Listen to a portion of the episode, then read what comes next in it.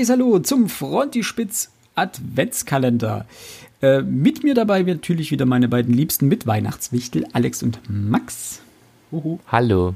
Hast du gerade Adventskalender? ja, ja, das, das ist da, Okay, alles gut. Nein. Ich hatte beim Sprechen hatte ich überlegt, ob ich sage literarischen Adventskalender, war aber schon bei Advents und dann ging es einfach durch mit mir. Äh, wir machen heute das Türchen Nummer 12 auf. Nein, Nummer 11 auf. 11? Nein, Moment. Es ist der 12. Dezember. Es ist das Türchen Nummer 12, aber unser Platz 11. Das ist aber auch ganz schön komplex. Folge, jetzt jetzt wird es richtig komplex. Es wird, wird noch schlimmer. Ähm, ich glaube, ich darf anfangen. Oder? Sehr gerne. Genau. Ist das richtig? Dann würde ich das äh, gleich tun. Ähm, ich stelle ein äh, Buch vor, das ich mich, das mich in meiner äh, Jugend, glaube ich, sehr ähm, geprägt hat. Ich bin mir nicht mehr ganz sicher, ob ich es zu, zum Release schon gelesen habe. Ähm, denn es geht um äh, Markus Heitz Die Zwerge, den ersten Band erstmal. Ja, ah, cool. Der ist 2003 erschienen und hat Markus Heitz, glaube ich, ich will jetzt nicht sagen über Nacht, aber doch deutschlandweit sehr bekannt gemacht im, im Fantasy-Genre. Ähm, das Ganze ähm, war eigentlich die deutsche Antwort auf den Romanerfolg äh, von Stan Nichols, nämlich die Orks. Da hatte ich auch überlegt, ob ich den Roman hier mit reinnehme, denn ähm, die Orks war letztendlich mein Zugang zu diesem ganzen breiten Fantasy-Genre. Äh, und hat letztendlich dieses, äh, diese Buchgattung ähm, sehr für mich in den Fokus gerückt und für mich sehr ähm, zu einer meiner liebsten ähm, Genres gemacht. Und äh, mit den Orks, warum die es jetzt nicht in die Liste geschafft haben, das war zwar das erste Buch, wo ich so richtig dran gehangen habe, äh, in dem Umfang, die sind ja auch relativ dick mit 800, 900 Seiten, ähm, aber bei den Orks mir die, hat mir das Ende nicht ganz so gefallen und Markus Heitz hat dort eine komplett neue Welt aufgestoßen, die er dann auch mit Fortsetzungsbänden fort oder weiter ausgebaut hat. Ähm, und es war einfach ein Buch, was ich, glaube ich, innerhalb von kürzester Zeit verschlungen habe und das auch, was ich auch mit den beiden Folgebänden gemacht habe. Denn ähm, letztendlich gibt es zwar immer wieder Passagen drin, die sehr absehbar sind, zumal auch ähm, Heitz einen Kniff anwendet, dass er auch häufig ähm, die, die Geschichte aus Sicht eines eigentlich unbeteiligten Dritten darstellt, darstellt der durch einen äh, Antagonisten um die Ecke gebracht wird um sozusagen nicht direkt die Sicht und die Perspektive und die, die Wünsche und die, den Antrieb des Antagonisten darzustellen, sondern das eben durch einen Dritten ähm, quasi zu tun. Und damit wusste man immer schon so ein bisschen, wo, wo die Reise hingeht. Und da kam so dieser typische Horrormoment auf, wo du weißt, nein, mach die Tür nicht auf. Nein, tu es nicht. Du weißt, was dahinter ist. Nein. Und dann macht er natürlich die Tür auf. Aber kurz zum Inhalt des Buches. Es geht um äh, das geborgene Land. Das ist ein fiktionales Land, in dem äh, alle möglichen Fabelwesen leben. Menschen, äh, Fabelwesen wie Menschen, Orks, äh, Zwerge, Trolle, Albe, quasi die böse Version der Elben. Und ähm, von außen bedroht wird durch das sogenannte Tote Land, das sich immer weiter ähm, in dieses Land hineinbewegt. Die Idee dahinter ist da, dass es quasi korrumpierter Boden ist und jeder äh, freundlich gesinnte Mensch oder Zwerg oder jedes freundlich gesinnte Wesen, das auf diesem Totenland stirbt, kommt quasi als Wiedergänger, als seelenloser Wiedergänger zurück und kämpft dann gegen seine ehemaligen Kameraden. Also ist jetzt quasi, ist letztendlich so ein bisschen so ein, so ein Zombie-Style, aber eigentlich bevor Zombies so richtig marktfähig waren. Also weit vor The Walking Dead, jedenfalls äh, im, im filmischen Bereich. Und das ist die Bedrohung letztendlich von außen. Dann gibt's ähm, es gibt so mehrere Kriegsschauplätze parallel oder Konfliktschauplätze. Dann gibt es, wie gesagt, diese Albe, die quasi dunkle Version der Elben, die nur anhand ihrer Augen zu unterscheiden sind und aber letztendlich relativ grausam sind und mit Blut ihrer Opfer irgendwelche Bilder malen, die das, die Menschenreiche sowohl als auch die Elbenreiche äh, bedrohen. Und im Zentrum der ganzen Erzählung steht der, äh, der junge Zwerg Tungdil Bolofar, ähm, der als Findelkind aufgewachsen ist bei einem Magier und eigentlich nicht weiß, äh, zu welchem der verschiedenen Zwergenstämme er gehört. Und der sucht letztendlich seinen, seinen Platz in dieser Welt und wird äh, wie durch einen einfachen Botenauftrag. Also man könnte meinen, Markus Heitz hat ein Rollenspiel gespielt und geguckt, wie gehen solche Quests rein immer los und hat gesagt, ach, ein Botenauftrag, na, so lasse ich das auch starten. Das ist sozusagen der Kickstart in die Geschichte. Der junge Tungdil soll einfach nur was von A nach B bringen und stolpert dann Hals über Kopf in ein Abenteuer, findet dann heraus, dass er mehr ist als nur ein namenloser Zwerg und ähm, findet heraus, zu welchem zu welchem Stamm er eigentlich gehört, trifft auf Freunde und Feinde gleichermaßen. Es schart sich so eine wirklich sympathische Gruppe von, von Charakteren um ihn, die alle verschiedener, glaube ich, nicht sein könnten. Also es ist das typische äh, Fantasy einerlei, was da eigentlich zusammengeworfen wird, was mich aber als Jugendlichen unglaublich gefesselt hat, denn Markus Heitz kann wirklich spannend schreiben. Also der, der schreibt Page-Turner. Das sind keine es ist keine Hochliteratur, es ist vielleicht sind es nicht mal die besten Fantasy-Bücher, die äh, irgendwie jemals geschrieben wurden, ähm, aber es sind einfach Bücher, die man verschlingt. Nicht zu komplex, nicht zu einfach, aber immer, immer am Puls des Lesers quasi. Und daraus entspinnt sich eine klassische High-Fantasy-Geschichte äh, mit einem quasi vom, vom Botenjungen zum Weltenretter und darüber hinaus. Und das ist wirklich schön, das macht wirklich Spaß und das hat mich wahnsinnig geprägt, was meine Fantasy-Literatur anbelangt. Oh. Ähm, Markus Heitz, Die Zwerge. Gibt es mittlerweile, glaube ich, fünf Bände. High Fantasy zu vergleichen. Max, Entschuldigung? Äh, High Fantasy äh, klingt so nach Tolkienschen äh, Welten, oder? Ja, ja, ganz klar. Also man hat, okay. ja, also klar, es kommen diverse ähm, Rassen vor, die auch bei Tolkien eine Rolle spielen, ne? also Orks, Trolle, Elben etc. Das sind ja alles irgendwelche ähm, Namen, die man aus, gerade aus dem Tolkien-Universum kennt. Und High Fantasy wird letztendlich dadurch auch charakterisiert, dass es äh, man hat dieses klare Gut gegen Böse, das also jedenfalls in der, in der Makroebene gut voneinander abgrenzbar ist. Also du hast das geborgene Land, was schon im Namen klar ist. Das ist so eine, so eine letzte Bastion gewissermaßen gegen das, was von außen kommt. Das ist noch alles schick und hübsch drin. Und du hast von außen diesen ein, dieses eindringende tote Land. Ähm, und damit hast du ein ganz klares Gut gegen Böse. Also die und bösen Hand. Hm?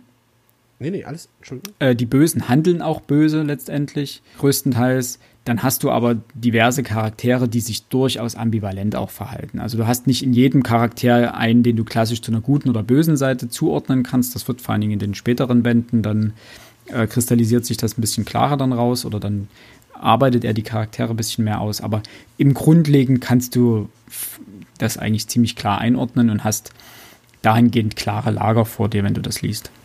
Aber das, was du jetzt erzählt hast, ist ja nicht unbedingt, hat ja nichts mit High Fantasy zu tun. Also die, die Welt muss ja in, ein, äh, in sich kohärent sein, es muss alles sinnig sein. Äh, ähm, die Welt darf nicht nur erschaffen werden, um die Handlung voranzutreiben, sondern die Handlung selbst hat in einer fertigen Welt zu spielen. Das, das, das meinte ich mit Tolkienschen Ach so, ja. Ähm, ähm, ist prinzipiell in dem Fall auch so. Also es gibt, okay. ähm, es schwankt da so ein bisschen immer. Ähm, es, in der Regel ist es, ist es ein High-Fantasy-Roman, ähm, jedenfalls von den, von den grundlegenden Elementen. Und du hast an vielen Stellen das Gefühl, er hat wirklich die Welt sich ausgedacht und dann seine Geschichte drin spielen lassen. Nichtsdestotrotz gibt es immer wieder Momente, in denen du, äh, in denen das aber nicht ganz aufgeht. Also er erreicht bei weitem nicht das Niveau eines Tolkien, aber man hat das Gefühl, dass er noch viel mehr drumrum zu erzählen hat um dieses, äh, um diese Geschichte, die er eigentlich erzählt. Und das, das macht er ja mit den Folgebänden dann auch. Ähm, und da gibt es ja auch Wiki-Einträge und Kompendien dazu. Und ich weiß gar nicht, ob die, es gibt auch die Albe als Buch, die ja letztendlich genau die Geschichten um diese bösen Elben weitererzählen oder auch erzählen. Ich weiß gar nicht, ob die auch von ihm sind. Das kann sogar sein. Also es gibt um, diesen, um diese Zwerge wurde ein riesen Kosmos gestrickt und dementsprechend würde ich das mittlerweile zur, zur High Fantasy dazuzählen. Okay. Max, du wolltest noch was sagen? Ich habe meinen Punkt vergessen. Dann habe ich so. dich. Oh, dann, dann muss ich mich wirklich bei dir entschuldigen. Alles halb so wild. So, wenn ich es vergesse, dann kann es nicht so wichtig gewesen sein. Das stimmt, das stimmt. Soll ich fortfahren? Ja, gerne, bitte. Bei mir kommt mal wieder ein Klassiker ähm, der deutschen Literatur, denn auf meinem Platz 11 befindet sich Hermann Hesse mit Unterm Rad. Ein Buch, das erstmals 1906 erschienen ist und scheinbar auf, anscheinend auf allergrößte Gegenliebe trifft. ich habe das Buch das erste Mal gelesen im Studium in einem Seminar über Literatur der Jahrhundertwende und muss sagen, dass es mich tief beeindruckt hat. Ähm, grundsätzlich geht es um einen jungen Mann oder einen Jungen eher, einen jungen Jungen sozusagen, äh, namens Hans Giebenrath, der in seinem Dorf eigentlich der schlauste Junge ist und deshalb eine besondere Förderung auf einem Internat erfahren soll.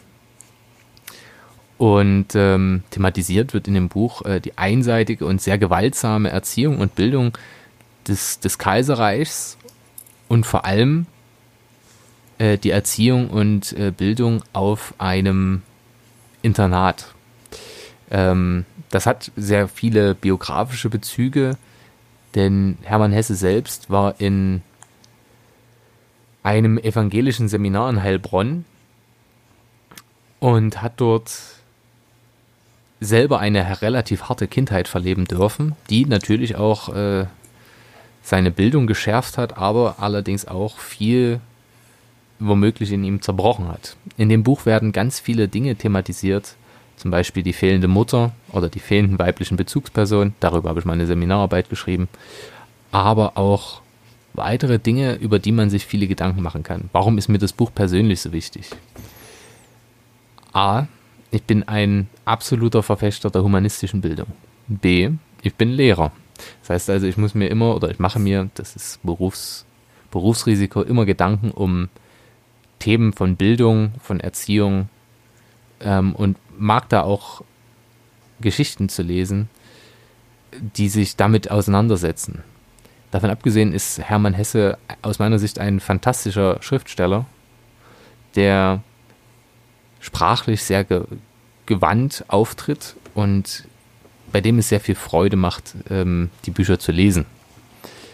Dementsprechend, und ohne jetzt das Ende der Geschichte vorwegnehmen zu wollen, sage ich euch, lest Hermann Hesses Unterm Rad, eine ältere Geschichte, die allerdings aus meiner Sicht in bestimmten Hinsichten teilweise auch heute noch eine gewisse Aktualität in sich trägt. Philipp, du hast dein, deine Missgunst geäußert. Warum? Nein, ich hatte einen schlechten Start mit dem Buch. Ähm, seitdem habe ich es nie wieder gelesen. Wir haben es in der Schule lesen müssen. Mhm. Und ich habe es einfach abgrundtief gehasst. Es ging mir so auf den Sack. Ähm, mag daran gelegen haben, dass es mich auf dem falschen Fuß alle erwischt hat und dass wir es wirklich lesen mussten. Und äh, ich weiß nicht, vielleicht war ich in einer komplizierten Phase meiner Jugend. Ähm, die hält bis heute an wahrscheinlich, aber ich, ich höre von vielen, dass man äh, Hesse noch mal eine Chance geben sollte. Ähm, Tatsächlich ist Hesse wie, wie guter Wein. Der, der wächst im Alter. Also wenn man, wenn man selber älter wird, mhm. ähm, kann man es eher schätzen. Also ich muss sagen, ich hatte in der Schule die, das, das, Miss, äh, das Missverständnis mit ihm, mit dem Steppenwolf, mit dem ich bis heute nichts anfangen kann. Das habe mhm. ich auch noch mehrfach probiert, aber ich gebe mir, ich gebe ja. mir noch zehn Jahre, na klar. Ähm, ja, das ist immer so eine Sache, aber bei Unterm Rad hatte er mich, das muss ich tatsächlich sagen. Ich kenne kenn von ihm bloß der, der Steppenwolf und das reicht schon, das reicht. Äh, ist Siddhartha nicht auch von ihm? Ja, und Narzis ja, und genau. Goldmund Siddhartha. zum Beispiel. Genau. Ähm, Siddhartha schwärmt mir meine Freundin immer wieder vor. Das ist ja auch so ein kleines Büchlein, dass, dass man das unbedingt mal gelesen haben sollte und dass die, dass die das richtig beeindruckt hat. Und äh, ich versuche immer schon wieder, ihm mal eine Chance zu geben. Und dann habe ich das Buch in der Hand und sehe diesen, ich habe halt auch noch diese Ausgabe vor Augen. Ne? Das ist diese rote Ausgabe mit diesem Rad und diesem Kopf von diesem Jungen. Das ist einfach, keine Ahnung, das, das habe ich so gefressen.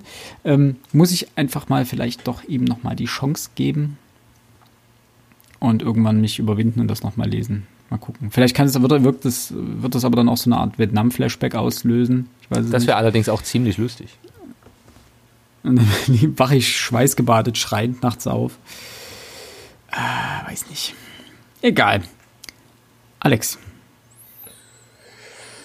Äh, mein nächstes Buch sind eigentlich zwei Bücher und ähm, eigentlich ist an diesem so ziemlich alles merkwürdig, denn äh, streng genommen ist es eine Trilogie. bis heute nur aus zwei Büchern besteht. Okay, wollte schon Äh, sagen. Dean Koons, äh, die sogenannte Moonlight Bay Trilogie, sind tatsächlich bisher erschienen die, die Romane äh, Geschöpfe der Nacht und im Band der Dunkelheit. Und der dritte Roman, den Koons angekündigt hat, äh, schon vor 20 Jahren, oder ja, äh, ist bis heute nicht erschienen. Da wartest du doch noch sehnsüchtig drauf, ne? Der soll Das doch. ist tatsächlich der Grund, warum dieses Buch bei mir auf der Liste steht. Ich habe dieses Buch vor vielen Jahren, also beide Bücher, vor vielen Jahren gelesen. Sie sind unfassbar spannend. Also für mich war es so ziemlich das Beste, was Dean Koons je herausgebracht hat. Äh, die Geschichte ist, ich finde sie cool. Also es war irgendwie, weiß ich nicht, ist für, für eine Horrorgeschichte ziemlich cool. Ähm, Christopher Snow ist die Hauptperson. Ähm, aufgrund einer Hauterkrankung kann er nicht ins Tageslicht, muss also nachts äh, gewissermaßen durch die Stadt streifen, hat deswegen wenig Freunde, die dafür umso fester zu ihm halten. Und in Moonlight Bay, deswegen die Moonlight Bay Trilogie, Moonlight Bay ist die Stadt, in der er lebt, äh, passieren halt allerlei Merkwürdigkeiten, dass Menschen verschwinden, Tiere verschwinden, Menschen und Tiere verhalten sich merkwürdig, etc., etc. Und ganz in der Nähe der Stadt gibt es ein altes, m, ja, Militärexperimentlabor, wie auch immer man das nennen möchte. Und irgendwie hat alles dort damit was zu tun. Das Buch ist ein einziges Klischee, ne? Horror muss immer nachts spielen oder, oder im Dunkeln ist äh, Gruseln halt besonders schön. Ähm, hier ist die Hauptfigur, kann sowieso nur nachts draußen rummarschieren. Und was die Experimente angeht, ich musste letztes, vor zwei Jahren musste ich wieder dran denken, als ich Stranger Things geschaut Ich wollte es gerade ansprechen. sehr, sehr große Ähnlichkeiten. Ich möchte nicht behaupten, dass Stranger Things sich bei Dean Koons bedient hat. Ähm, da gibt's andere Autoren, die da eher rein äh. Aber es ist ein, wie, wie schon gesagt, ein unfassbar spannendes Buch, unfassbar spannende Bücher. Von Anfang bis zum Ende. Auch, und das, das fand ich irgendwie cool, weil Chris Snow, äh, Chris Snow, Christopher Snow, ähm, selbst ohne es verraten zu wollen, in diese ganzen Experimente involviert ist. Ich warte, wie gesagt, seit, seit vielen, vielen Jahren warte ich auf den dritten Teil. Dean Koons hat sich im Mai 2019 das letzte Mal dazu geäußert, äh, dass der Verlag, dem er das angeboten hat, äh, es nicht veröffentlichen wollten, wollte. Ich hoffe, es kommt zu einer Veröffentlichung, weil erst dann werde ich die beiden Bücher noch einmal lesen. Und da habe ich jetzt schon Angst vor, dass es Bücher sind, die nicht gut altern. Bis dahin aber auf jeden Fall sind das Bücher, die ganz, ganz tief bei mir im Gedächtnis stecken. Nicht zuletzt eben, weil aus der Trilogie der dritte Teil bis heute fehlt. Mein Platz 11, ähm, Dean Koons Geschöpfe der Nacht im Band der Dunkelheit oder die Moonlight Bay Trilogie. Bestehend aus zwei Büchern. Ich finde das vom Konzept her richtig cool, so Fragmente, weil das ist es ja bisher noch, wenn es noch nicht abgeschlossen ist. Ähm, die Ja, lassen immer sehr ja. viel Raum, aber sie neigen, auch dazu, einen, wenn sie dann doch vollendet werden, zu enttäuschen. Ähm, Ja. wenn, wenn man Das sich überlegt, sein, Kafka hat keinen einzigen Roman wirklich beendet. Und trotzdem ist er berühmt. Eine Trilogie der Einsamkeit. Ja, das sind alles Romanfragmente. ja. Das ist, das ist Wahnsinn. Wobei dort der, der Roman Amerika, man dem Roman auch anmerkt, dass er nicht fertig geworden ist. Weil der endet wirklich abrupt. Mit den anderen Büchern kann man mit viel Augenzwinkerei noch sagen, okay, hm, ist zu Ende die Geschichte. Aber Amerika endet halt wirklich mittendrin. Was eben alles so passiert, wenn man unzufrieden mit seinem Schaffen ist.